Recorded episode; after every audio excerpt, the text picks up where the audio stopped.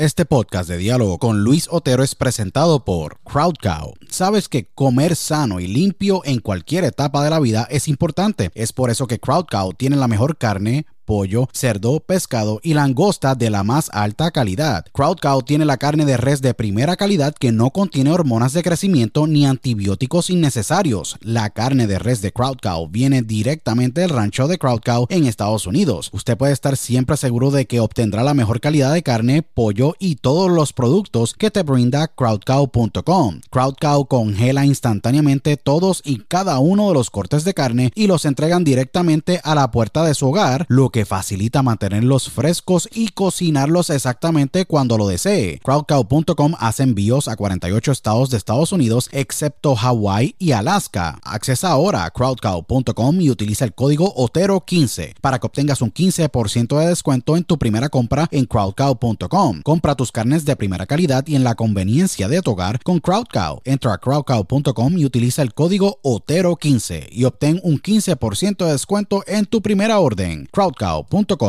si padeces de estrés, ansiedad y otras condiciones de salud, tu solución es ThoughtCloud. ThoughtCloud.net manufactura el mejor CBD y los mejores productos derivados del CBD. ThoughtCloud tiene el CBD Isolate, CBD Full Spectrum, CBD en cápsulas, CBD en cremas y lociones, CBD en vapes de muchos sabores y los mejores CBD pre-rolls del mercado en sus sabores de Orange Crush, Dragon Fruit, Blueberry Splash y Sour Apple. El CBD de ThoughtCloud es espectacular y buenísimo, ya que tiene tremendos beneficios. Es 100% orgánico, ayuda a mejorar la ansiedad, estrés, bajar la inflamación, dolores crónicos, ayuda a la concentración y otras condiciones de salud. Visita thoughtcloud.net ahora para que hagas tu compra y utilice el código Otero en tu checkout o entra a dialogoconotero.com y accesa el link de ThoughtCloud en nuestro portal para que obtengas un 15% de descuento. Se los digo, ThoughtCloud ha sido increíble para mí y sé que lo será para ti. Nuevamente, accesa a thoughtcloud.net y utiliza el código Otero cuando vayas a hacer tu checkout para que obtengas un 15% de descuento en tu compra. thoughtcloud.net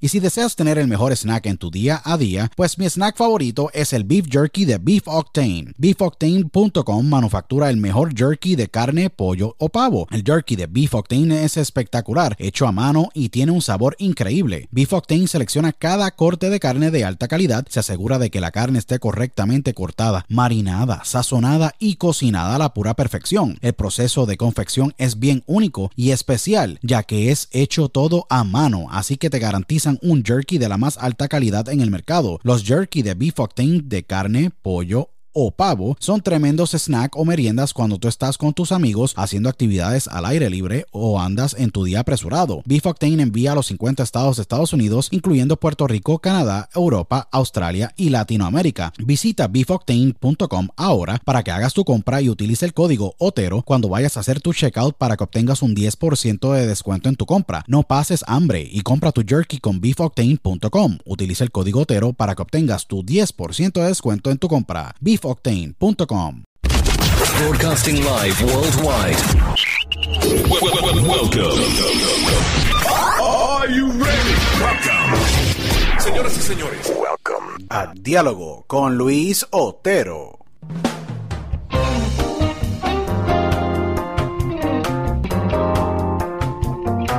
Bueno, bienvenidos a una nueva edición de Diálogo con Luis Otero, aquí tu host, Luis Otero, agradecido con los miles y miles y miles de oyentes que nos escuchan alrededor de todo el mundo. Les agradezco a todos ustedes. Síganos en la página de Instagram THE de Luis Otero, somos más de 90 y pico mil eh, followers. Yo pierdo la cuenta, a veces sube, a veces baja, eh, pero les agradezco a todos los miles que nos escuchan, más de 29 plataformas alrededor del mundo, eh, iHeartRadio, Stitcher.com, Apple Podcast, Spotify, entre muchas más. estamos en todos los devices de Alexa alrededor del mundo, así que les agradezco a todos ustedes.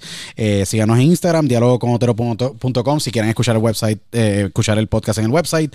Y les agradezco muchísimo a todos ustedes. Hoy yo tengo un invitado sumamente especial. Estoy súper excited porque llevo varias semanas esperando por este tiempo y este momento de tener este diálogo con este gran venezolano, director y un tipo que ha corrido todas las bases técnicamente en el negocio del entretenimiento, en el área de, filmes, televisión, técnicamente de Hollywood. Eh, el invitado es bien especial. Él es nacido en Caracas, Venezuela, un venezolano de la mata, como yo le digo.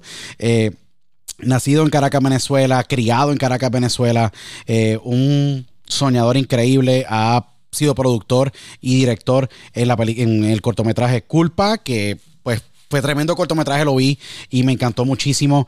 Eh, ha participado en cortometrajes como Ya no espero más, Naked Penguins, Tempus, Bathtubs Over Broadway, Santería, The Fall, Charles Lennox, 635 y recientemente es director, actor eh, y productor, e inclusive no sé si fue de, editor, que estoy loco por saber, del gran cortometraje y de, de, esta, de esta película que a mí me encanta muchísimo, pero es un cortometraje, se llama De Mónica. Hay una historia espectacular detrás de toda la grabación, fue una aventura técnicamente. Yo creo que no hubiera habido otro director que hubiera podido lograr firmar esta, este, este gran cortometraje, esta gran pieza, eh, si, no, si no hubiera sido el gran director venezolano Miguel Ángel Ferrer. Bienvenido acá a Diálogo con Luis. Gracias por aceptar la invitación, Miguel. Un placer tenerte acá. Gracias, gracias. Un placer estar por acá y gracias por invitarme. No, eh, eh, es sumamente exciting, sumamente, eh, estoy sumamente emocionado en este diálogo contigo porque eres como yo latino, eh, nacido y criado en Caracas, Venezuela, un país que yo le tengo mucho cariño, mucho amor y mucho respeto.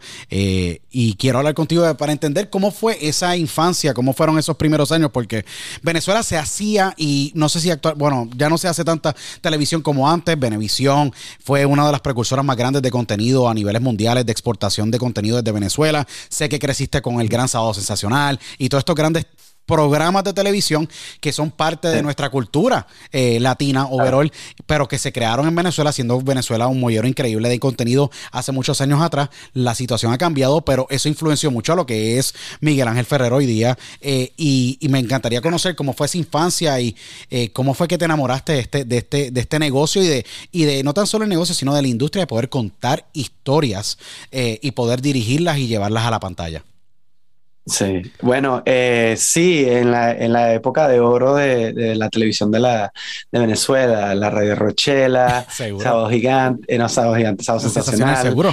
Eh, y bueno, muchos, muchos programas que, que, tuvieron mucha influencia en mí. También había mucho a, eh, importación de exportación de, mm, eh, del contenido americano. Seguro.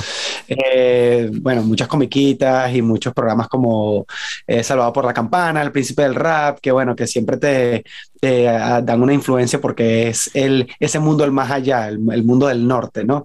Del más allá que, que, te, que te da mucha, mucha influencia en cómo contar historias, pero en realidad em, lo que más me tuvo un impacto fue mi padre y mi madre, pues, o sea, mi padre siempre fue ejecutivo, pero siempre tuvo un toque artístico, siempre andaba con una cámara encima, siempre con una Betamax, eh, filmando todo, todos los viajes, todo, toda cosa que podía filmar. Entonces yo tengo horas y horas y horas y horas y horas de, de contenido de mi infancia. interesante. That's cool. Sí. Y, y, le encanta. Y bueno, y, y en realidad nunca me había dado cuenta de lo afortunado que era en ese sentido, hasta ahora que todo el mundo tiene un teléfono, todo el mundo está grabando a sus bebés y a su, y a su, y a su familia, pero en ese entonces no todo el mundo tenía una cámara en la mano, ni querían tener una máquina, una cámara en la mano con en videocassette y después ponerlo en VHS y, ir por todo ese proceso. Pero a mi papá sí le gustaba mucho eso y la fotografía, siempre estaba contando historias eh, audiovisuales. Y mi mamá fue bailarina, eh, en su juventud de ballet, de zarzuela, de jazz, de tap. Entonces, bueno, esa vena artística siempre estuvo ahí, pues siempre, siempre estuvo ahí, siempre me llevaban al cine, siempre veíamos televisión, íbamos a obras de teatro, eh, conocí a los mejores bailarines del mundo, así de nombre, eh, y bueno, entonces yo creo que eso fue en realidad como que los primeros pasos eh, en el arte, en el arte, aunque ellos no eran artistas en sí, en sí, eh, mi madre sí lo fue, fue bailarina, pero ya cuando, cuando yo nací ya no era, ya se, estaba en el mundo eh, corporativo. Y bueno, esos fueron las primeras, los primeros pasos. Y claro, el cine y la televisión siempre me impactó, pero a lo grande, pues. O sea, yo, yo he tenido muchas películas, tengo varias películas, las cuales me acuerdo entrar una persona y salir otra, em, que son tan, tan, tan impactantes que te cambian la vida, eh, usualmente para lo mejor, ¿no? No, seguro. Em, y bueno, películas como eh, una película así que le impacta a todo el mundo y yo creo que es Tiburón, por ejemplo, Seguro. que ves esa película y ya todo, nadie quiere meterse al agua más nunca en la vida. Seguro. Erróneamente, ¿no? Porque es como que... Seguro, no Jaws, la famosa película Jaws, que fue hecha por Steven Spielberg y un score de John Williams, obviamente en aquel entonces. Claro. eh, Una historia Claro. espectacular y, y- y yo creo que de ahí, me imagino con esas influencias, teniendo un padre que, que, que, que era un cinematógrafo eh, aficionado, tener una madre con una línea artística y exponerte a este tipo de, de- de piezas maestras del cine, pues cualquiera se influencia y más todo cuando te brindan los elementos únicos como una buena historia contada, musicalizada de la manera correcta. Creo que, que, claro, y Joss es un ejemplo. que otros de otras películas adicionales de Joss marcaron tu vida? Que tú entraste a la sala y dijiste, wow, ya esto me, voy- me estoy enamorando más de lo que está pasando dentro de la sala, porque la sala de cine es mágica a la hora de que tú poder ver en ese espectro tan grande la imagen y una historia siendo contada por ciertos eh, eh, eh, actores principales, actores secundarios y un, y un crew detrás que mucha gente, que nunca lo vemos, pero que está ahí presente para contar esa historia. ¿Qué otros títulos de películas fueron influyentes para ti, Miguel, en la formación al principio de esta carrera que estás abriendo actualmente? Em, Jurassic Park, Oh, definitivamente Seguro. fue una película que, bueno, que la vi a los, creo que tenía ocho años, ocho o nueve años. Y, y bueno, entras ahí y sales, y no solo eso, sino que en el momento en el que hicieron esa película, que nunca se había hecho algo al estilo, en fact, es cuando eh, Phil Tippett em, iba a hacer los dinosaurios, pero en, en stop motion, y cuando ILM Industrial Light and Magic, que es la compañía de Lucas, Seguro. eh, eh, desarrollaron esa tecnología y cuando lo vio, Phil- hasta cuando Phil Tippett lo vio, dijo, mira, I'm out of a job, estoy, ya, ya no tengo trabajo. Seguro, Porque, exacto, exacto. Y, y bueno, eh, yo me acuerdo el día y el, hasta el centro comercial y la sala de cine donde fui a ver Jurassic Park. Eh, así impacta- am- impactante fue.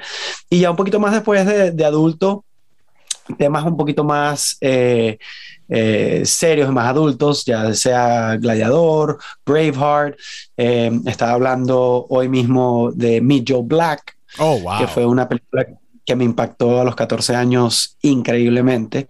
Eh, y es una película que a un niño de 14 años, un varón de 14 años, usualmente, no sé, no, no le va a impactar o no, no es la película, ¿no? Ese no es el target, ¿no? Pero para a mí me causó una impresión tan grande del cuento que echaban el, y la, la historia de este ser eterno, omnipotente, digamos, que quiere venir a, a ver qué es lo que es ser humano qué es lo que es vivir la vida, respirar, hasta probar un poquito de, de peanut butter, ¿entiendes? Entonces, eh, eh, esa magia que tiene esa película, que te dice, mira, no te, no te tomes la vida a lo ligero, o sea, aprovechala y aprovecha cada momento, porque cada momento es bello. Y salí de ahí, uff, como que, wow, prendido, pues, prendido para querer vivir al máximo. No, y es que la película de Joe Black tú lo traes ahora mismo a un punto y es una, y una obra maestra con tremendo reparto. Tienes a Brad Pitt, a Anthony Hopkins y a Claire Forlani, que yo creo que. Eh, y el director de esa película fue Martin Brest. Eh, no hemos escuchado mucho de él, pero es un tremendo eh, director. Y yo creo que tienes una gama bien interesante, porque tú tienes.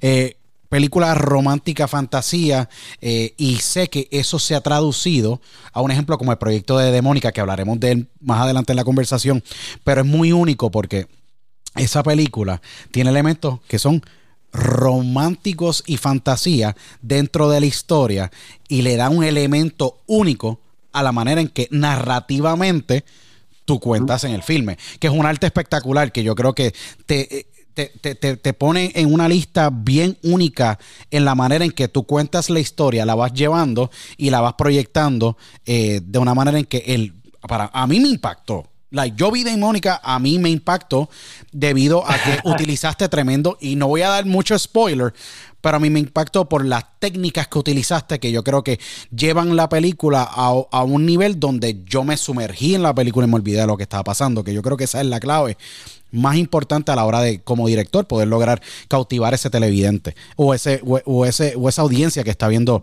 eh, la película. Eh, en la línea de, de, de, de esas influencias, ¿cuándo tú decides convertirte en director, decir, papi, mami, voy a ir a la universidad eh, o quiero trasladarme a Estados Unidos, quiero, quiero trabajar en Hollywood, quiero trabajar dirigiendo películas. Eh, ¿Cuándo fue ese momento? Hubo un momento a los 14, 15, 16 años que eh, Miguel Ángel Ferrer se sentó con sus padres y le dijo, mira, yo quiero vivir del arte, ustedes son de negocio, sé que me han, ustedes me han apoyado y me han alimentado tremendo contenido toda mi vida, pero creo que ha influenciado de manera en que la que quiero vivir haciendo películas. ¿Cuándo fue ese momento? ¿Qué edad tú tenías y cómo fue que ellos lo tomaron? Ya que puede ser un poquito shocking a, unos padres tradicionales que no son los tuyos, pero a cualquier familia en el mundo dicen, wow, vivir del arte es difícil, es cuesta arriba, no sabemos. ¿Cómo fue que ellos tomaron el mensaje? Bueno, eh, primero que nada, o sea, eh, primero que nada fue un poquito más, eh, estuve un poquito más viejo, o sea, lo fueron a, los 19 años. Oh, wow, tú te acabaste high school y, ahí fue que decidiste, quiero hacer esto. Wow. Sí, yo no sabía, yo no sabía que era, era una carrera. Seguro. Em, y te voy a echar el cuento, te lo voy a tratar de echar en dos minutos. Em, yo estaba haciendo atletismo en la universidad en la universidad en FIU. Oh, wow, Florida International University, tremenda universidad con programa atlético en Miami, seguro. Sí, entonces estaba haciendo atletismo ahí y yo siempre grababa, igual que mi papá, siempre tenía una cámara encima, grababa todo cuando íbamos en los viajes, cuando íbamos por todos lugares. Y el entrenador un día me dice, mira, eh, quiere, yo sé que te gusta hacer videos y te gusta hacer edición y, bueno, quieres hacer un video para los NCAA Championships, para los campeonatos de la NCAA, eh, para, para animar al equipo y tú tienes todos los videos de los hoteles y los viajes y yo tengo los videos de las carreras. Yo le dije, claro que sí, vale, tráeme esos tapes. Me trajo los tapes aquí a esta casa donde estoy ahorita em, y me los trajo a las 3 de la tarde un miércoles. El jueves en la mañana tenía eh, práctica de jabalina, porque yo hacía el decatlón. Oh, Entonces tenía práctica de jabalina a las 6 de la mañana. Y le llevo, sí. y, y, entonces el, el, coach me dice, mira, ¿cómo va el video? Y yo le digo, mira, aquí está. Y le llevo el DVD con su portada y todo que decía FIU y él me dice, no, pero oye, yo quería que fueran dos minutos por lo menos, no 30 segundos. Y yo le dije, no, no, son ocho minutos. Ocho minutos de contenido con música y básicamente me había, no había parado hasta que me fui hasta la práctica a las 6 de la mañana. O sea, trabajé 16 horas, 17 horas seguidas. Y cuando se lo entregué y lo vio y vi su reacción, dije, esto es lo que tengo que hacer en la vida. Esto me apasiona demasiado, el crear de esta manera. Ese mismo día fui a... Son más de dos minutos, disculpo, pero... No, no, para nada. Tú tienes, tenemos toda la tarde para ti, tranquilo. Que esto es... Fui a, eh, I'm super excited. fui al campus de North Miami, de, el, de FIU North, y como que la escuela de comunicación estaba cerrada, no me habían atendido nadie, o sea, no había nadie para que me atendiera. Y bueno, y dije, ok, no hay nadie aquí, pero creo que hay una, hay una escuela de, cine en la Universidad de Miami. Tengo algún tiempo antes de la próxima práctica, voy a ir para allá. Voy, voy a la escuela de comunicación, subo las escaleras y cuando estoy subiendo las escaleras me para un señor señor como de 35, 36 años a, ese, en ese momento. Yo tenía 23. Y me dice, ah, ¿qué estás haciendo por aquí? ah, no, mira, yo tal vez quiero ir al, al, colegio aquí, al, al, colegio de cine. Ah, bueno, te doy un tour. Bueno, el tipo me da un tour, pero unas pantallas verdes, unos estudios, una edición, unas máquinas de edición. Yo estaba como loco, equipos, cámaras, yo estaba, wow, como Toys R Us, como un niño en Toys R Us. Y llego esa noche a, la casa y le digo a mi mamá, mira, eh, creo que quiero estudiar cine y lo quiero estudiar en la, Universidad de Miami. Entonces ella me dice, y mi papá y ella me miran así como que, ¿de dónde salió esto? Pues. Y, y me dice, oye, está bastante caro la, la Universidad de Miami. No, UM es un top 40 y este, obviamente y el tuition es un poquito alto, o sea, bueno, alto, altísimo. Y yo me imagino que ellos tuvieron que haber dicho, wow, si, si esto si le gusta, pues vamos a apoyarlo, porque como padre, you know, eh, tú vas a apoyar a tus sí, eh, ellos, ellos siempre ah, me apoyan, pero estaban preocupados. y entonces ella me dice, mira, y el señor que te dio el tour por la Universidad de Miami, ¿cómo se llama? Y yo le digo, Luis. Y ella me dice, Luis Herrera. Y yo, sí. ella, ah, yo voy con su mamá al trabajo todos los días. él es el Vice Dean of Admissions. Entonces, em, fui otra vez a su oficina. En FIU yo tenía muy buenas notas y básicamente me hizo un paquete y pude atender a la Universidad de Miami eh, y pudimos pagarlo porque, por, con todas las becas y todos los grants y todo eso. Y pude ejercer el, sueño del, de mi carrera de cine, ese fue el, el comienzo pues. Y para mí la moraleja de esa historia es yo pude haber tomado el ascensor yo pude haber subido al cuarto piso por el ascensor, pero en vez del ascensor yo tomé las escaleras y ahí me topé con este tipo. Entonces, que me ayudó muchísimo eh, durante mi, mi, estadía en la Universidad de Miami, fue, fue increíble. Pero ya yo sabía en, ese entonces que eso es lo que quería hacer. Y nada, que es la cosa que a los, a los 80, 85 años yo voy a seguir haciendo películas si Dios quiere. Yo mediante, yo, quiero, yo seguiré haciendo películas. Y el día que, y le digo a la gente, si yo tuviese un billón de dólares en mi, en mi cuenta bancaria, haría películas. No haría otra cosa. Es que lo llevas en la sangre. Cuando tú eres apasionado con algo, un ejemplo, yo me imagino que cuando tú entraste a la Universidad de Miami a estudiar cine, eh, para ti no habían horas de entrada, era ni hora de salida. Tú entrabas a, las una de la tarde, podías estar allí, se te dejaban a ti abierta la facilidad por 24 horas. Tú vivías en la facilidad, porque cuando las ganas de, de poder aprender y poder crear y de poder desarrollarte y poder familiarizarte con los equipos y entender cómo se edita y cómo se monta una historia y si el green screen, cómo trabaja el green screen, la tecnología, gráfica, si Final Cut o no. Yo me imagino que tú Tú estabas, decías, mira, aquí no hay, o sea, no hay nada que me vaya a descarrilar a este punto. esto es suficiente eh, con yo poder estar aquí, poder, pues, tú tener ese foundation. Cuando tú entras a, la Universidad de Miami, que me imagino que fue un día, ya tú, te acuerdas de ese día llegando con el bulto ready para poder pues tomar clases allá con estos tipos que son unos dynamos a niveles escolares dentro de lo que es el cine y han trabajado en la industria de manera eh, intermitente o frecuente, como porque la escuela de, cine de, de, la Universidad de Miami es bien versada en cuestión del personal. Cuando llegas allá, eh, ¿Cuál fue la primera lesión de la vida cuando tú entras a hacer cine eh, y entras a la, escuela que aprendiste y que dijiste, ok, esto no es tan simple como yo creía? O ahora respeto más la industria que antes, porque cuando tú llegas allá, tienes esta estructura que tú llevas viendo todos estos años, pero llegas a la universidad y te dicen, mira, eh, para editar, pues estos son los software que se utilizan.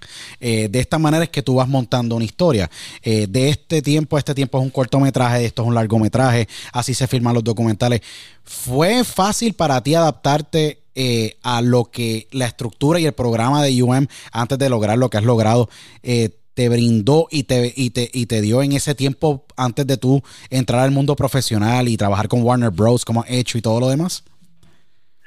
Sí, em, yo pienso que la universidad eh, es lo que tú, tú le sacas el jugo que tú quieras, ya sea la Universidad de Miami, USC, eh, Stanford o FSU Film Program o, the North Carolina Film Program. Em, yo le saqué el jugo a la Universidad de Miami, tuve unos profesores increíbles. Es más, creo que la primera lección, porque tú me preguntaste, la primera lección, yo le mostré un cortometraje que había hecho a el Dean en ese momento que se llama eh, Paul Lazarus, que era un productor, hizo Capricorn, Capricorn One, hizo el Westworld original. Yes. Em, o sea, un productor. De cuatro pares, seguro, seguro. Y yo le mostré un cortometraje que había hecho antes de, la, antes de entrar a, la, escuela. Y, y él me dijo, lo vi, me gustó toda la, toda la técnica que tienes y te voy a dar, el, el único consejo que te voy a dar es, em, en esta película entraste muy, em, muy temprano y te fuiste muy tarde de las escenas. Hmm. Entonces me dice, me dijo en inglés, porque él, él es americano, dice, you come in late and leave early. Y cuando me dijo eso, dije, wow, ok, eso está interesante. Y después vi la película otra vez, por supuesto, y dije, wow, él tiene toda la razón. Yo le puedo cortar aquí 30 segundos de esto, 5 por acá, 10 por acá, 10 por acá, y rebajé ese cortometraje a eh, un 30%. Y lo hace mejor porque ya el público, y ahorita, ahorita que el público está, después de YouTube y después de la, la, generación de MTV, la generación de YouTube, la generación de TikTok ahorita, todos queremos el contenido así. Entonces ya tú puedes entrar y no tienes que explicar de dónde viene la persona, o sea, ya con la vestimenta, con eh, la manera de caminar y ya con una toma, ya la gente sabe, está en un McDonald's, o está en un aeropuerto, o está en un baño, inmediatamente. Entonces, bueno, eso es parte de la, de una de las primeras enseñanzas que me dio la, el, el colegio, pues la universidad. Qué interesante, de verdad, estoy sumamente fascinado porque yo creo que eh, muchos llegamos a la universidad, vamos a la universidad, yo estudié comunicaciones y, y todo el mundo tiene una predisposición antes de llegar a la universidad, pero en la universidad yo creo que eh, si uno abre oídos y crea básicamente esa mentalidad de, de, de, escuchar a esos expertos y sacar lo mejor, yo creo que como tú dices, le sacas el juego a la universidad, creo que eh, te da a ti una, las suficientes herramientas para como montar una buena historia y poder crear carrera. Eh, esta pregunta... Siempre hay, seguro. No, para disculpa interrumpirte. Siempre hay una, una manera de hacer las cosas. Eh, y de hecho, eh, mira, te digo, el, el primer año de la universidad, uno no puede, como estudiante, uno no puede sacar equipos para hacer sus cortometrajes. Uno tiene que hacer lo que tienes en las clases. Es en tu segundo año que puedes sacar equipo.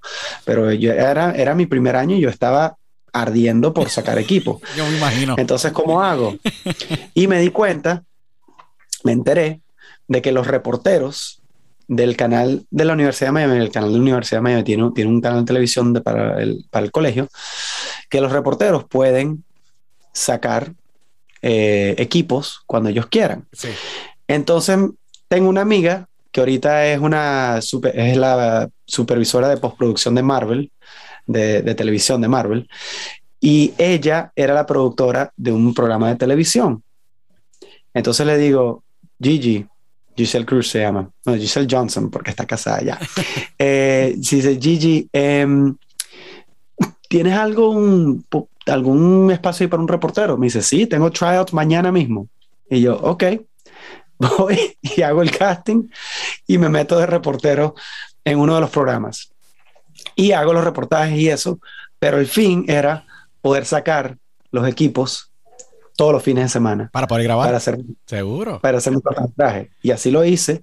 Y, y, siempre era, bueno, sí, tengo que hacer este reportaje, esta vaina, pero no, en realidad era para, lo hacía que sí, dos horas y el resto del fin de semana haciendo cortometraje. Entonces, el punto que vengo es que una de las primeras enseñanzas es que a veces el sistema y a veces la vida te va a decir que no, te va a dar un paro.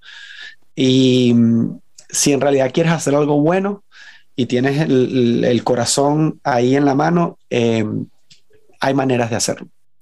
Es Siempre. Que, es que si uno tiene el deseo de hacer las cosas, la consistencia y lo que uno esté tratando de lograr, eh, se logra. Es que, eso, es que eso es ley de vida, la consistencia.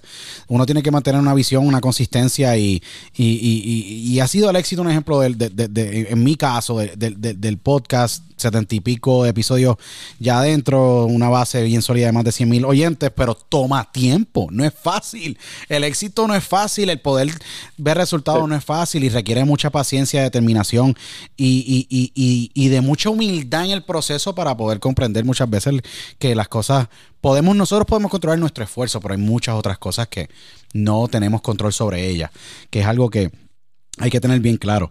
Eh, yo quería hacerte esta pregunta, eh, Miguel Ángel, porque siendo nacido y criado en Venezuela, Venezuela, pues ha habido unos cambios grandísimos. Tu familia hoy día, si no me equivoco, se encuentra en Miami eh, y estás de visita por allá mientras haces este, tenemos este gran diálogo.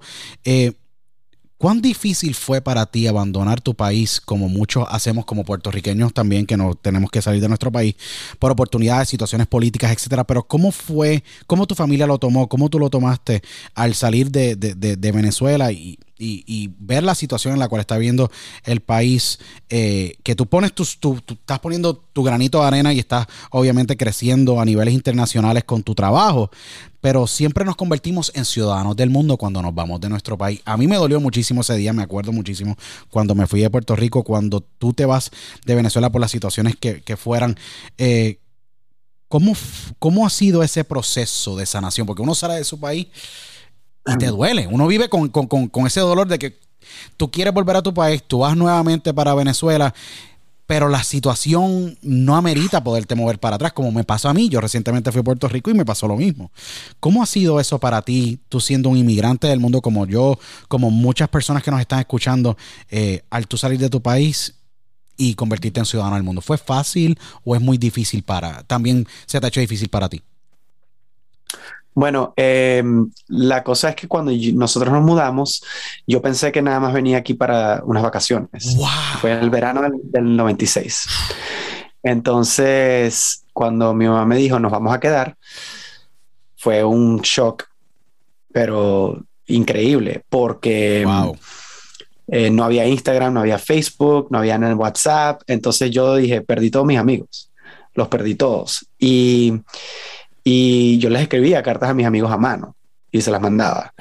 Em, Qué fuerte. Y me acuerdo, me acuerdo como si fuese ayer el día que yo llamé a mi primo y a mi mejor amigo y los llamé por el, el teléfono pegado a la pared y a decirles, mira, no voy a volver. Y mi mamá, y mira, que la llamada cuesta mucho, que la llamada está, cuesta, cuesta un dineral en la casa de mi abuela en Miami. Entonces, em, fue duro tuve como dos meses, dos, dos meses y medio de, de, tristeza, de mucha tristeza, de mucha melancolía, de, un shock, ¿no?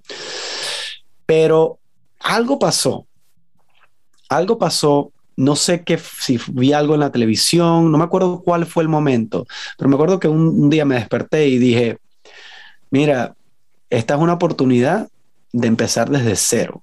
Esta es una oportunidad de empezar con una tabula rasa con una, con una carta blanca y escribir tu destino y tu vida como tú quieras y no cometer los errores que has cometido. Y claro, tú dices que qué errores puede cometer un niño de 12 años. Bueno, un niño, pero en el, en el entorno de Venezuela, que los niños crecen muy rápido, bueno, eso de, de, de stand up to your bullies o hablarle a, a la muchacha que, que te gusta o, o, hacer las cosas sin miedo. Em, cosas así, ¿no? Cosas, cosas pequeñas pero puntuales que te afectan. Y dije, no, ¿sabes qué? Yo voy a, yo voy a, construir mi vida como, como yo quiero construirla, voy a aprovecharla y voy a sacarle el jugo a este, este don, a este, este regalo que me ha dado la vida, que es estar aquí y poder hacer fútbol, atletismo, tenis, voleibol, lo que yo quiera. Em, y bueno, y, y en ese momento también por ese shock, lo que ha pasado, y me, esto me lo dicen muchos amigos venezolanos, me dicen, ¿cómo te recuerdas de tantas vainas de Caracas, de Venezuela? ¿Cómo es que se te ha concretado tan tanto en la mente? Yo digo, bueno, porque yo creo que subconscientemente, cuando tienes ese shock de que se te perdieron tus amigos, tu, tu vida, todo, subconscientemente tu mente como que concreta eso en tu mente así y lo, lo pero lo deja ahí fijo para que no se te olvide, ¿no? Para que no se te olvide, para que no se te, para que no se te, para que no se muera esa parte de tu vida. Y yo siempre he tenido una, una relación eh, muy bonita con, con, mi, con mi país, con, con, Venezuela, y aunque he vivido la mayoría de mi vida en el exterior, cuando la gente me pregunta qué eres, soy venezolano, pues. Siempre. Em, y bueno, eh, mi, mi, amor por el país crece todos los días y cada vez que conozco a más gente venezolana, artistas increíbles, un talento que, talento que hay allá abajo, pero increíble, increíble que nadie lo ha descubierto. Y, y bueno, y, y las bellezas naturales y el potencial del país, porque Venezuela puede ser la Nueva Zelanda de las Américas eh, fílmicamente, en la parte de filmación, en la parte de, turismo, también puede ser, tiene todo, tiene todo, todo, todo, todo. Y bueno, Entonces, e, es, un poquito doloroso la, la, situación y lo que está pasando, pero uno, como todos los venezolanos, sobreviven y, y echan para adelante en cualquier situación, echan para adelante. Es que yo creo que tenemos la supervivencia en las manos latinos en general. Yo me voy a, yo me siento igual que tú, un ejemplo de Puerto Rico. Yo digo, wow, porque Puerto Rico no pudiera ser mejor? Y me hago las preguntas, al igual que, que, que, vemos el potencial, pero es mucho más complejo de eso. Y muchas veces yo digo, mira, contribuyo mucho más esto estando acá, tratando de exportar o ayudar a a contenido o figuras públicas o personas que están tratando de salir de Puerto Rico a niveles de eh, con su contenido, con sus carreras, etcétera, dándole un foro acá que es lo mismo. Tú estás allá lo más seguro, tú tienes los ojos, mira, este cineasta, este buen productor, este buen editor, porque en Venezuela hay unos talentos espectaculares y se hace o sea, se, se hace prensa y se hace y se hace contenido muy bueno. Es como tú muy bien dices, puede ser la Holanda de, la, de las Américas, tiene todo lo necesario. Eh, solamente yo le digo, como yo digo, yo, yo, solamente le pido a Dios que proteja mucho a Venezuela y que el pueblo pues pueda poco a poco ir organizando eh, un mejor estilo de vida en el país, que es, es, lo que yo tanto deseo por, por Venezuela, un país tan lleno de tanto talento y tan y tanto y tantos buenos seres humanos, porque en Venezuela eh, hay tremendos atletas, tremendos cineastas y tremendos profesionales y eh, bueno, estamos en la misma página, tú y yo, en cuestión de cómo pensamos de nuestros países y lo que debería mejorar, que es lo lindo. Eh, llegas a Estados Unidos, te gradúas de University of Miami. me imagino que fue un día sumamente increíble cuando no tienes que volver más a la universidad y tú dices, ahora es mi tiempo de yo poder empezar a crear tú has sido un director, eh, tú has sido un productor, has sido editor. Eh, o sea, hiciste tu cortometraje Culpa, espectacular. Eh, hiciste tu cortometraje de Mónica, que estoy súper excited, vamos a hablar de eso ya mismo. pero has, dirigido Tempus, Ya no espera más.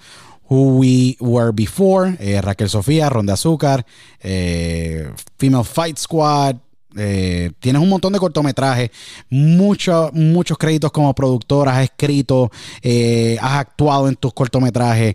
Eh, you, you're like a one man show. You have run everything. Tú has corrido todas las bases dentro del negocio. Yo creo que eso te hace a ti mucho más impresionante, increíble y mucho más hábil en poder correr todas las bases y poder tú crear contenido con más rapidez que cualquier otro creador de contenido debido a que ya tienes la experiencia de poder ser un director, ir editando en tu mente el proyecto, porque yo me imagino que tú diriges así, con, siendo un tipo tan inteligente y tan eh, virtuoso en el cine, yo me imagino que tú dices, ok, yo estoy escribiendo la película, así la voy a editar, así la voy a filmar, esto es lo que estoy buscando. So que me imagino que cuando tú estás en el set trabajando con estos grandes actores, eh, me imagino que para ti se te hace mucho más fácil luego de terminar de grabar, tú montar una película en tiempo mucho más rápido que cualquier otra persona, sea un cortometraje o un largometraje, pero un ejemplo, un largometraje como de Mónica, y llevar la historia ya clara, debido a que tú mismo la escribiste, tú actuaste en ella, tú dirigiste en ella y editaste y montaste el, producto final. Eh, ¿Se te ha hecho fácil poder masterizar todos estos elementos de, producción y de funciones? Eh, tú corriendo todas las bases y creando esta magia que muchas veces eres tú el que estás detrás de ella, eh, no tan solo en la dirección, pero sino también en todas las otras posiciones que en producción se debe hablar como asistente de producción, editor y eh, screenwriter. ¿Se te hace fácil? Em, bueno, en este momento sí, pero em, es algo que toma mucho tiempo porque tienes que el, el director tiene que ser el, eh, lo que dicen el jack of all trades, but master of one. Yes. not none, just one. Y ese es storytelling. Em, pero yo pienso que todos los directores o los directores que yo admiro em, conocen todas las facetas de, el, de la producción de cine eh, muy, muy bien. Y los que más admiro es que pudiesen ser editores, production designers, pudiesen ser camarógrafos como James Cameron, eh, que, él lo puede hacer todo. Eh, y él quiere gente de su equipo que lo haga mejor que él. Eh, y por eso es que sus películas salen como salen. y en mi caso, yo empecé como camarógrafo profesionalmente, empecé como camarógrafo con National Geographic y después de dos años de hacer eso, me moví a la postproducción en Warner Brothers y estuve tres años haciendo eso. Entonces, eh, y he escrito toda mi vida. Entonces, esa combinación lo que me dio fue una, una escuela, una escuela muy, muy, muy grande, porque lo de Nat, Geo me enseñó cómo, me enseñó qué podemos, qué puedo hacer con pocos recursos, qué puedo hacer a la guerrilla, eh, qué puedo hacer con una cámara en mi hombro. Wow. Y todo el trabajo que hice en, Warner Brothers, Mike Robin, que fue el, el, productor ejecutivo que me dio mi primer trabajo en, en, un show que se llama Trust Me, que se llamaba Trust Me, yo le dije, yo quiero ser director. Y él me dijo, ok, ¿y qué quieres hacer? Y le digo, te quiero ser asistente de dirección. Y él me dijo, eh, ok, vamos a ver qué, dónde te pongo. Y me puso como post coordinator como coordinador de postproducción, porque es una posición en la cual tú estás viendo todo el proceso, desde que te dan el guion hasta las revisiones del guion, all the way hasta que entregas el episodio al network al canal. Y Mike Robin es una leyenda. Y, y perdona que te interrumpa, Mike Robin es una leyenda. Este es un productor, director de no tan solo de, de, Trust Me, pero NYPD Blue, Nip Talk, Popular, Rizzoli, Mayor Crimes, Dallas, All Rise. tú sabes, ser un, tener un mentor como Mike Robin es. O sea, son muy pocos que pueden decir que, que, que tuvieron la oportunidad de estar bajo la tutela de él y de que él te diera libertad para tu poder eh, aprender el oficio completo, poder estar involucrado en el, en el proyecto, en el, proceso creativo, eh, en el poder producir y llevar un set. No hay mejor, yo me imagino que obviamente la Universidad de Miami sumamente importante y pivotal en tu carrera y en tu vida profesional, pero el estar al lado de un Mike Robin tuvo que haber sido otra universidad. Sí, 100%. 100%. Y Mike eh, fue una persona increíblemente abierta. Eh, yo me quedaba los viernes en la noche en sus filmaciones y me estaba ahí en una esquina y él me llamaba y me dejaba, me sentaba en su silla, me daba sus audífonos para que yo escuchara, sí, para que yo escuchara las tomas. Y, y bueno, fue un, una tremenda escuela de cómo se hace el cine y la televisión a lo grande, al, en el nivel de estudio, en el nivel de, de, los grandes, pues de las grandes ligas. Y esa experiencia y también todo lo de postproducción, manejando editores, eh, manejando color, sonido, todo eso y el delivery, me dio la experiencia que necesitaba para, para entonces yo, cuando me ofrecieron un trabajo como director en una compañía pequeña en Burbank, para yo decir, ok, ya estoy estoy seguro de que lo que me pongan en las manos lo puedo hacer y lo puedo hacer bien a una calidad alta con el presupuesto que me den.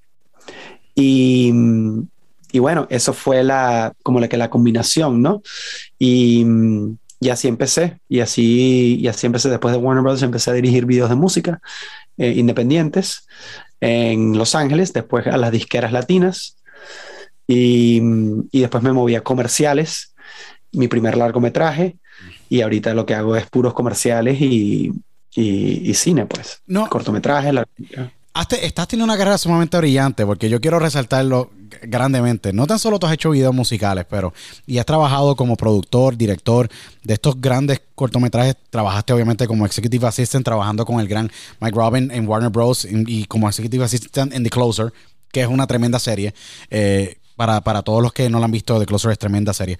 Eh, estuviste trabajando en estos proyectos, luego te transfieres a la parte de, comerciales, que es bien interesante porque tú tienes que conceptualizar con una marca en mente, tratando de llevar un mensaje, sea para, un ejemplo, la Pepsi, o sea para Ford, o sea para Cadillac, que has trabajado en grandes comerciales, como esto y lo menciono abiertamente, al igual que es diferente, un ejemplo también, eh, dirigir un video musical, sea para la Sony, para Universal, para Warner, ya que es muy personal conceptualizándolo con el artista. Y obviamente, pues, hay estas peculiaridades interesantes. Cuando haces esta transición, que tuvo que haber sido una reafirmación nuevamente a lo que tú has querido siempre, te conviertes en director de esta compañía independiente en Burbank, California. Adicional de eso, empiezas a trabajar a nivel eh, masivo, donde estuviste trabajando con campañas para el Super Bowl, trabajando con todas estas marcas. Eh, ¿Cómo tú tomas uno de estos proyectos o tomas el, hacer un comercial de televisión a crear algo tuyo? Yo sé que hay obviamente expectativas diferentes, mercados diferentes, intricacidades diferentes de la relación y cómo tú vas a montar esa, esa pieza maestra que tú haces a niveles visuales. Eh, pero cuando tú te sientas a crear este material, eh, ¿Cómo es que es el proceso creativo? ¿Eres tú solamente o trabajas con el grupo de trabajo de personas adicional que están envueltos en ella, sean los escritores, sean los, los grips, sean los asistentes de producción? Porque tú eres el director, ya tú, ya tú manejas el set.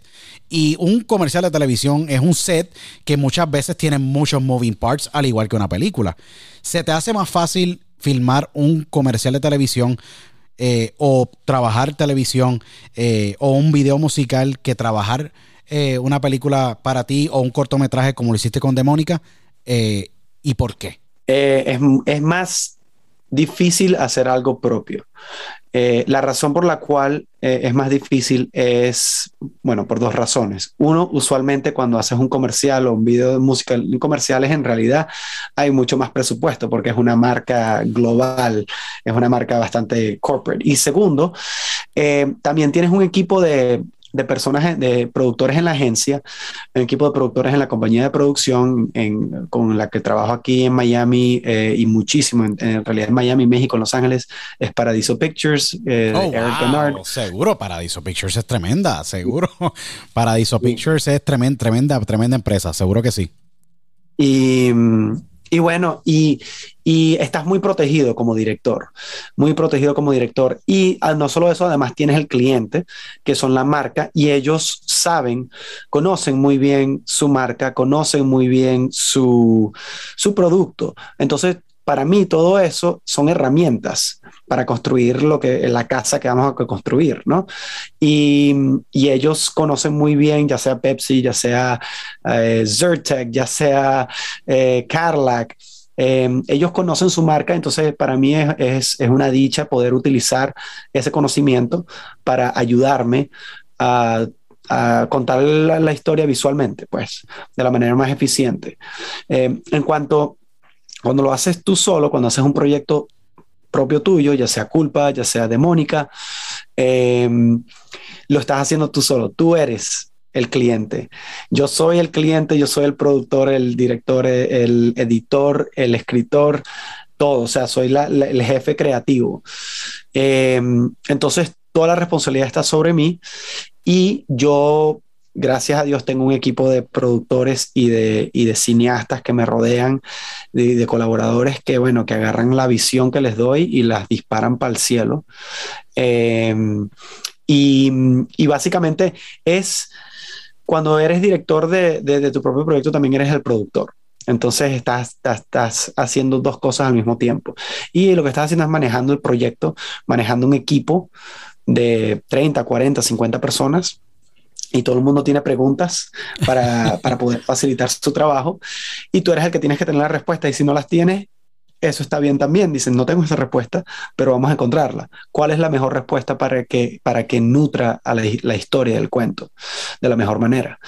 Y bueno, entonces es un poquito más eh, responsable, mucha más responsabilidad, digamos, que, que en un comercial eh, individual, porque en un comercial tienes todo un equipo de 20 productores que te están ayudando y solucionando problemas, ¿no? No, definitivamente. Eh, los dos son, los dos son muy divertidos, las, las dos maneras de contar una historia es muy divertido y espero seguir haciéndolas bastante. No, es que vas a poder eh, seguir haciéndolas, tienes un montón de proyectos, pero yo quiero, yo quiero hablarle de Mónica y obviamente hay que resaltar, Culpa fue un éxito para ti a niveles de todos los de todos los el circuito de, festivales.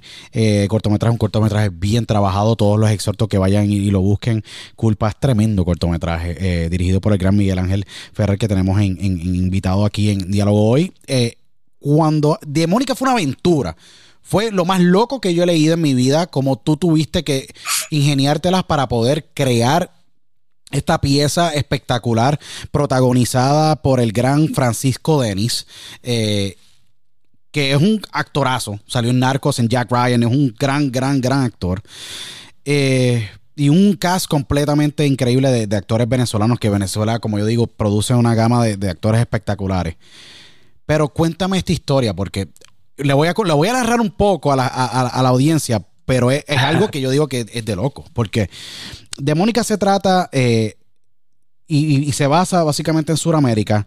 Eh, un ex miembro de la ganga allá, eh, si no me equivoco, se tiene que enlistar como, como un padre jesuita, si no me equivoco, y, y, tiene que viajar a través de un territorio muy hostil para salvar su hermana, pero para poder salvar a su hermana. Hay un montón de poderes sobrenaturales y no sobrenaturales envueltos en la historia, que es lo más que a mí me gusta porque viene, se, nota el amor que tú tienes a lo que es fantasía y realidad en la película. Pero no tan solo eso, tú tuviste que coger tres vuelos a Colombia, ¿ok? Para cruzar la frontera a Venezuela, tu país debido a la situación política, a pie, con complicaciones, entre checkpoints y checkpoints, y adicional hay que decirlo, con tu gran productor y aliado Will Romero, para poder grabar todo lo que tenías que grabar, poder bueno, entrar al, país, grabar, poder pasar todas estas aventuras para tú poder grabar esta pieza, para luego tú salir a través de checkpoints militares a checkpoints militares y poder salir de, Venezuela eh, y poder volver nuevamente a Estados Unidos. ¿Cómo, eh, si me puedes explicar, explícame cómo fue la, travesía, porque eh, eso le da mucho más valor y mucho más misticismo a la película eh, eh, y cómo tú tuviste que ingeniártelas para poder terminar el producto. ¿Cómo fue que nace el que script y cómo fue la aventura de poder grabar allá abajo? En, Venezuela, en tu país natal, pero con todas estas dificultades de logística para poder crear lo que tú querías. Y tú siendo muy celoso con el producto, tuvo que haber sido bien difícil y retante para ti. Sí, bueno, eh, eso se lo atributo todo muchísimo a, Will Romero, nuestro productor, porque mm, él fue el que yo le había mandado ese, es el guion del cortometraje y un día fue que mm, básicamente me llamó y me dijo, mira, ¿quieres hacer este, cortometraje, este cortometraje? ¿Lo quieres hacer en, Caracas de verdad, en Venezuela? Y yo sí. Y dije, ok, le dijo, plomo, vamos a darle. Digo, ok. Entonces, em, nosotros lo íbamos a grabar completo en Caracas fuimos a, grabar la, historia completa y estamos casteando y empezó la pandemia. Entonces, em, con muchos proyectos se pararon. Y después fueron cinco o seis meses de, que no se podía entrar a, Venezuela. Y un día dije, eh, estaba en, mi casa en Los Ángeles y veo la, la, sala y digo, ¿sabes qué? Yo creo que puedo, yo puedo construir aquí el, el, el pasillo de la sala. En, en, la sala, yo puedo eh, construir el pasillo, yo puedo construir también el cuarto en el garaje. Y hago las medidas y si me dan. Entonces llamo a los productos, llamo a Will y llamo a Pedro Alonso y a Eric Gannard y les digo, mira, creo hay que hacerlo aquí porque quién sabe cuándo van a abrir las puertas de Venezuela. Entonces me, me dieron luz verde y empezamos a, la preproducción. Conseguí a nuestro director de arte, Vince Sánchez Zambrano, que fue de seis directores de arte que me dijeron que no, que era imposible hacer lo, que quería hacer. Él me dijo, sí, es posible y lo vamos a hacer. Y se vino desde Nueva York y construyó el set completo adentro de mi casa. ¡Wow! Eso sí es una historia de cuatro pares. Y todavía faltan más historias de la película. ¡Wow! Sí, entonces grabamos los dos primeros días ahí y queríamos, claro, mantener toda la, esencia del guion venezolano y de la historia venezolana. Entonces dije, tienen que ser actores venezolanos, a juro. Y bueno, lo primero que hice fue llamar a Francisco, bueno, eh, mandarle un, un, email a Francisco y decirle, mira, escribí esto pensando en ti. Y es la verdad. Y gracias a Dios me le gustó y me dijo, bueno, vamos a hablar y hablamos y dijo, vamos a darle. Y él estaba en Ciudad México en ese momento. Y conseguimos un elenco de increíbles actores venezolanos, Daniel Azuaje, Daniela es increíble. Daniela nació, salió en Mayans MC y Claudia Serven, si no me equivoco, en Vela también. Sí, sí. Y, y, y, bueno, y la partieron. Eh, fueron dos días increíbles con ellos, nos hemos vuelto una familia.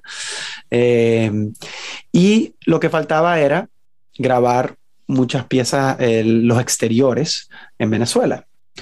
Pero entonces para que yo pudiese ir allá, necesitas un pasaporte vigente venezolano, porque tú puedes entrar al país, pero después no puedes salir, al menos a que no tengas un pasaporte vigente. Entonces, em, la única manera era de ir a Bogotá, después a Cúcuta, y en Cúcuta cruzar a pie por la trocha, y de ahí Will me busca en carro y nos vamos 14 horas a la ciudad. Y bueno, tenemos cuentos y cuentos y cuentos y cuentos. 14 horas, 14 horas es un montón. Me entero yo también leyendo acá, no sé si tengo la información correcta, pero un militar se monta con ustedes en algún momento de esa travesía a la ciudad para, y, y son cuatro horas sumamente tensas, bien tensas dentro del vehículo donde ustedes estaban, porque empieza a cuestionarlo, empieza a preguntarle, entendiendo hoy día, lamentablemente, pues eh, Venezuela está bajo un régimen comunista, eh, socialista, eh, horrible, y me imagino que estos bloqueos, en uno de estos se decide el montar porque quiere ir a su, quiere que lo lleven a su casa. tiene que haber sido yo me imagino que tú estabas con los nervios de punta desde que tú entraste a Venezuela, grabando hasta en el momento en que tú dijiste, sí, yo voy a estar tranquilo cuando salga del país. ¿Te sentiste así? ¿Te sentiste que en cierta parte, cuando él se monta adentro, tú dijiste, no sé qué va a pasar aquí? No sé, o sea, ¿habrá película? ¿No habrá película? Porque yo sé que hay miedo. Eh, hay miedo, aunque es el país de uno, es un poquito complicado. ¿Cómo pudiste manejar eso? Porque y mantener esa calma. Porque ustedes, tú y Will, mm. con mucho respeto, hay que, hay que dársela si no hubiera sido por, por esa gestión de guiar 14 horas, no hubiera habido de Mónica hoy día. Sí, sí, sí. Em, yo pienso que em, la verdad que el miedo, em, me he dado cuenta el año, el último año y medio, que el miedo a mí me afecta de una manera distinta que al, resto de mis amigos. Y yo creo que a Will le pasa lo mismo, porque nos da como que, nos puede dar como 30 segundos de miedo, pero después decimos, ok, ¿qué, ¿cuál es el, el obstáculo y cómo lo vamos a superar? Entiendo. Y entonces enfocarse en eso y darle para adelante y no pensar en nada más excepto esa, esa meta. Eh, en ese momento, que el, este guardia nos pide la cola, nos pide, entre comillas, la cola, y nos dice, bueno, ¿me pueden dar la cola para la casa? Y, yo, y nosotros, bueno, dale pues. Y entonces, ¿dónde, entonces, ¿dónde vive? En Socopó, en, o sea, cuatro horas adelante. Pensamos que le íbamos a dar cinco minutos, la, la cola cinco minutos, era cuatro horas. y entonces, porque, porque ¿quién va a trabajar en el medio del, del llano? cuatro, bueno, a cuatro horas trabaja el, el, señor. Y bueno, entonces estábamos ahí y el señor atrás y bueno, ¿qué hacen por acá? Y, y este, este, este, y tú, Catire, ¿qué haces por acá? Te noto el acento ahí un poquito flojo, has estado en el exterior. Y yo, sí, sí, he estado en el exterior mucho.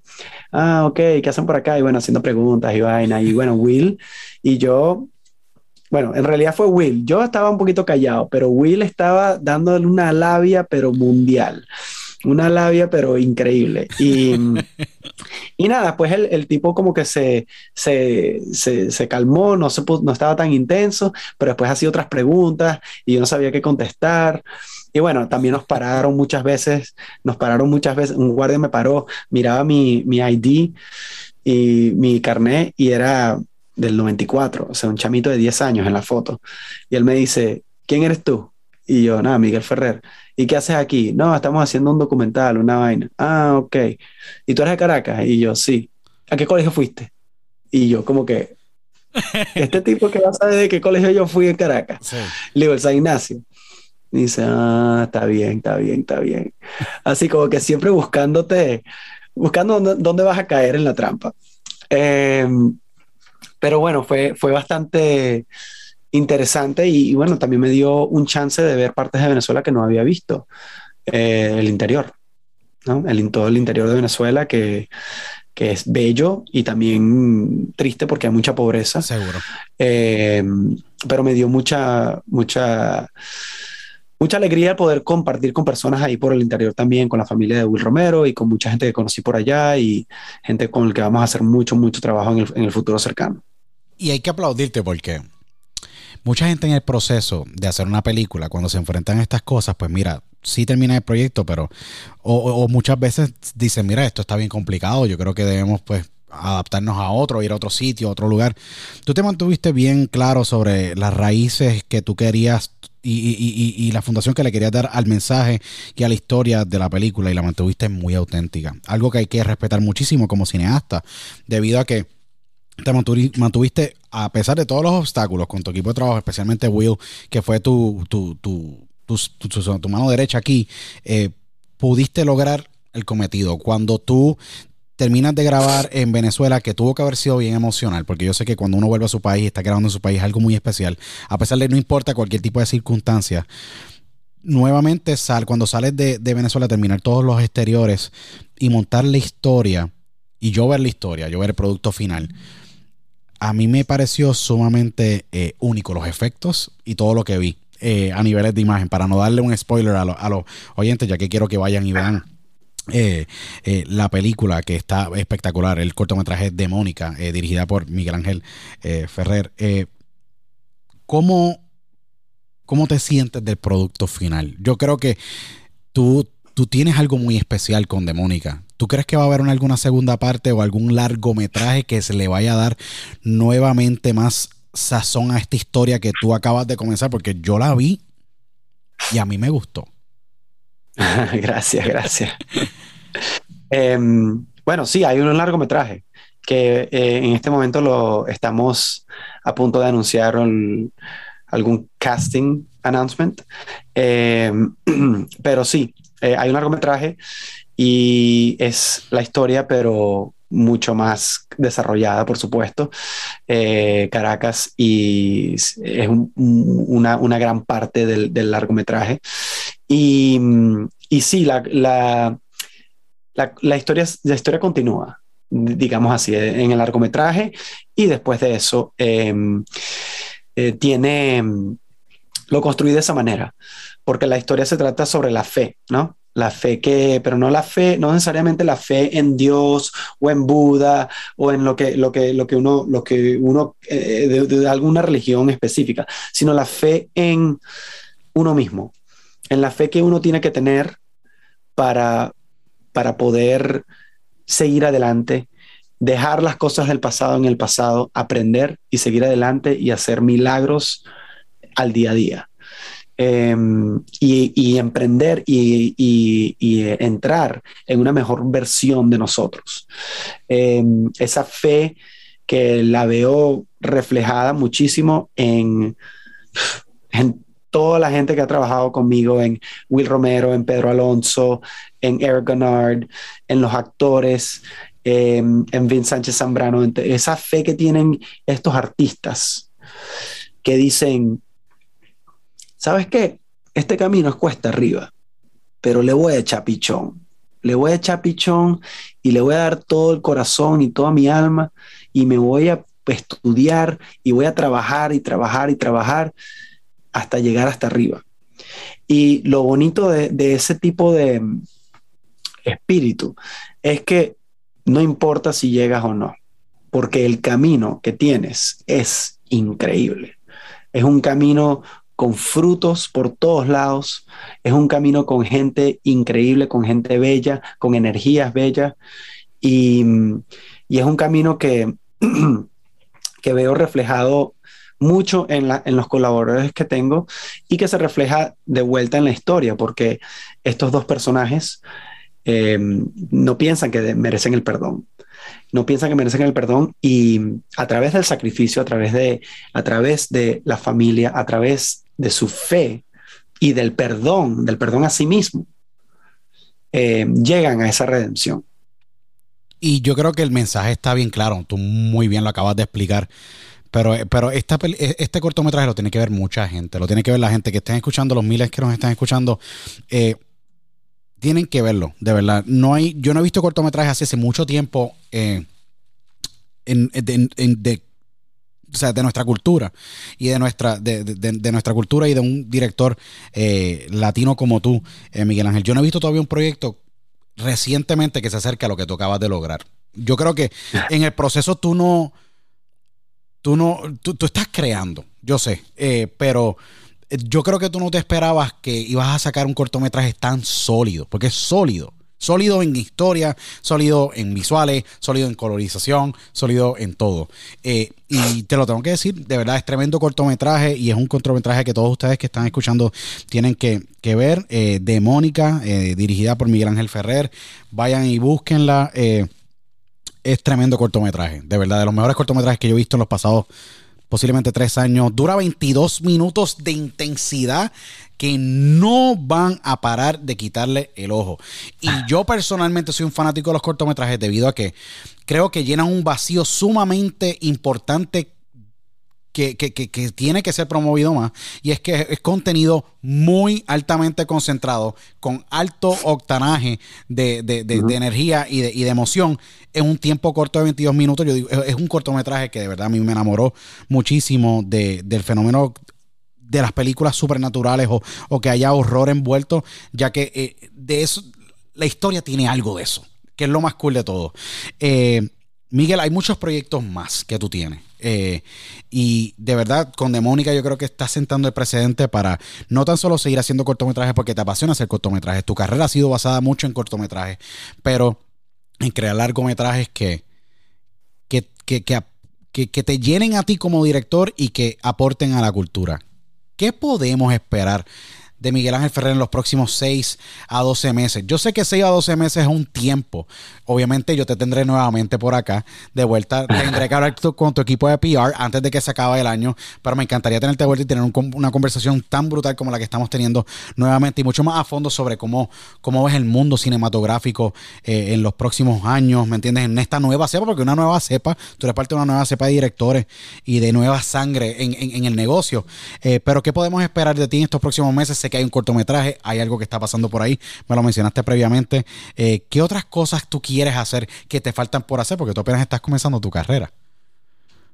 Sí, bueno, eh, tengo, hay, tantos proyectos que, están en, línea. Eh, pero nosotros nos estamos concentrando en el largometraje de Mónica, por supuesto, ya porque está está escrito y está recibiendo muy buena recepción. Y como ya tenemos el cortometraje, básicamente es decir, mira, esto es lo que, esto lo hicimos eh, básicamente con las uñas y con el amor.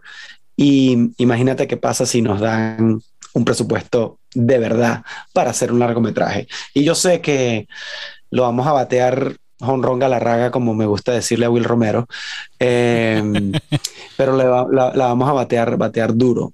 Em, ese es uno de las de los proyectos, el proyecto principal que tenemos ahorita. También tengo otro proyecto que también eh, que se desarrolla en Venezuela basado en las aventuras de mi padre, que se llama El Corazón de Amazonas. Em, y es también un action adventure con un creature element. Y también tenemos por ahí escondido otro proyecto, una drama que también se desarrolla en Venezuela. Todo, es interesante que casi todos los proyectos que tengo se, devuelven y siempre llegan de alguna manera u otra a, hasta uno que, una serie de televisión que estamos desarrollando, que se desarrolla en México, la primera temporada termina en Venezuela. Em, yo creo que es porque es tan rico ese, ese, e, e, esa tierra eh, y se pueden, sacar tantas, tantas historias y, tanto material sí. Eh, que siempre, siempre vuelvo, vuelvo allá. Pues un poquito, un poquito como la historia del alquimista, ¿no? Que uno sale a buscar un tesoro en otro lugar y termina encontrándolo en el lugar donde, de donde uno es. Eh, ha sido un poquito, un poquito de mi vida, pero, pero sí, eso también eh, continuar haciendo eh, contenido narrativo. En estos momentos también quiero producir para varios de mis directores. Will Romero también eh, es, director y quiero dirigir una historia que a él le está gustando muchísimo. Y también Íñigo Avaroa y los directores de mi compañía, que son increíblemente talentosos. Y bueno, seguir ayudando también a otros actores y directores que quieran eh, emprender este tipo de proyectos y, bueno, echar para adelante, echar para adelante, como dicen por ahí, por la cultura, ¿no? No, es definitivo, y no tan solo por la cultura, sino de que hay muchas cosas que todavía no se han hecho. Yo siento que todavía en el cine hay muchas cosas que no se han hecho, colaboraciones entre eh, artistas a niveles de, scripts con gran directores como tú. Hay un sinnúmero de otras cosas que yo creo que tú traes a la mesa, Miguel, eh, como director muy abierto de lo que tú quieres lograr. No tan solo del producto de, de crear contenido en Venezuela. Es tu país. O sea, tú no puedes negar tu país. Tu país, yo creo que te, trae felicidad. Y cuando te trae felicidad, pues mira, si quieres seguir filmando en, Venezuela, es, lo, es, precioso porque el país lo necesita. O sea, el país, eso sube la moral del ciudadano y de, y, de, y de los compatriotas eh, venezolanos. Yo creo que es muy importante la labor que tú tienes, pero no tan solo esa parte, sino de que eh, tú estás creando contenido con un sinnúmero de otros eh, grandes del cine.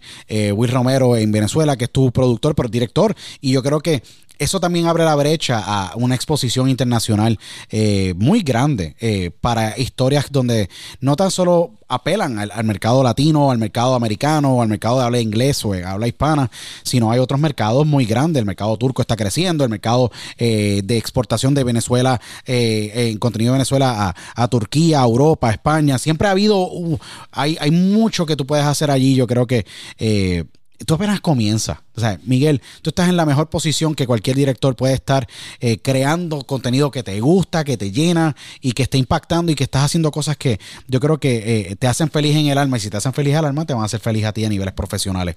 Que yo creo que eso es lo que te hace a ti único y hace único este gran proyecto de Demónica, eh, un cortometraje espectacular, dirigido y escrito por el gran Miguel, Ángel Ferrer, que, que tenemos invitado hoy acá en, en Diálogo. Miguel, ¿dónde la, audiencia te puede eh, encontrar? ¿En qué redes sociales te podemos seguir? ¿Dónde la, audiencia puede conectar contigo porque yo voy a conectar contigo, no te no te sigo actualmente en, Instagram, Vida Mónica, exactamente hace más de dos meses atrás, eh, me encanta eh, y es un, como dije, un cortometraje espectacular que le exhorto a todos que lo vean. ¿Dónde te podemos seguir y cómo podemos saber de ti? ¿Cómo nos podemos mantener en contacto? todos los que están escuchando pueden saber lo que estás haciendo. Yo creo que el, en realidad es la única, el único eh, social media que utilizo es, Instagram y me pueden encontrar en El Miguel Ferrer, eh, arroba El Miguel Ferrer.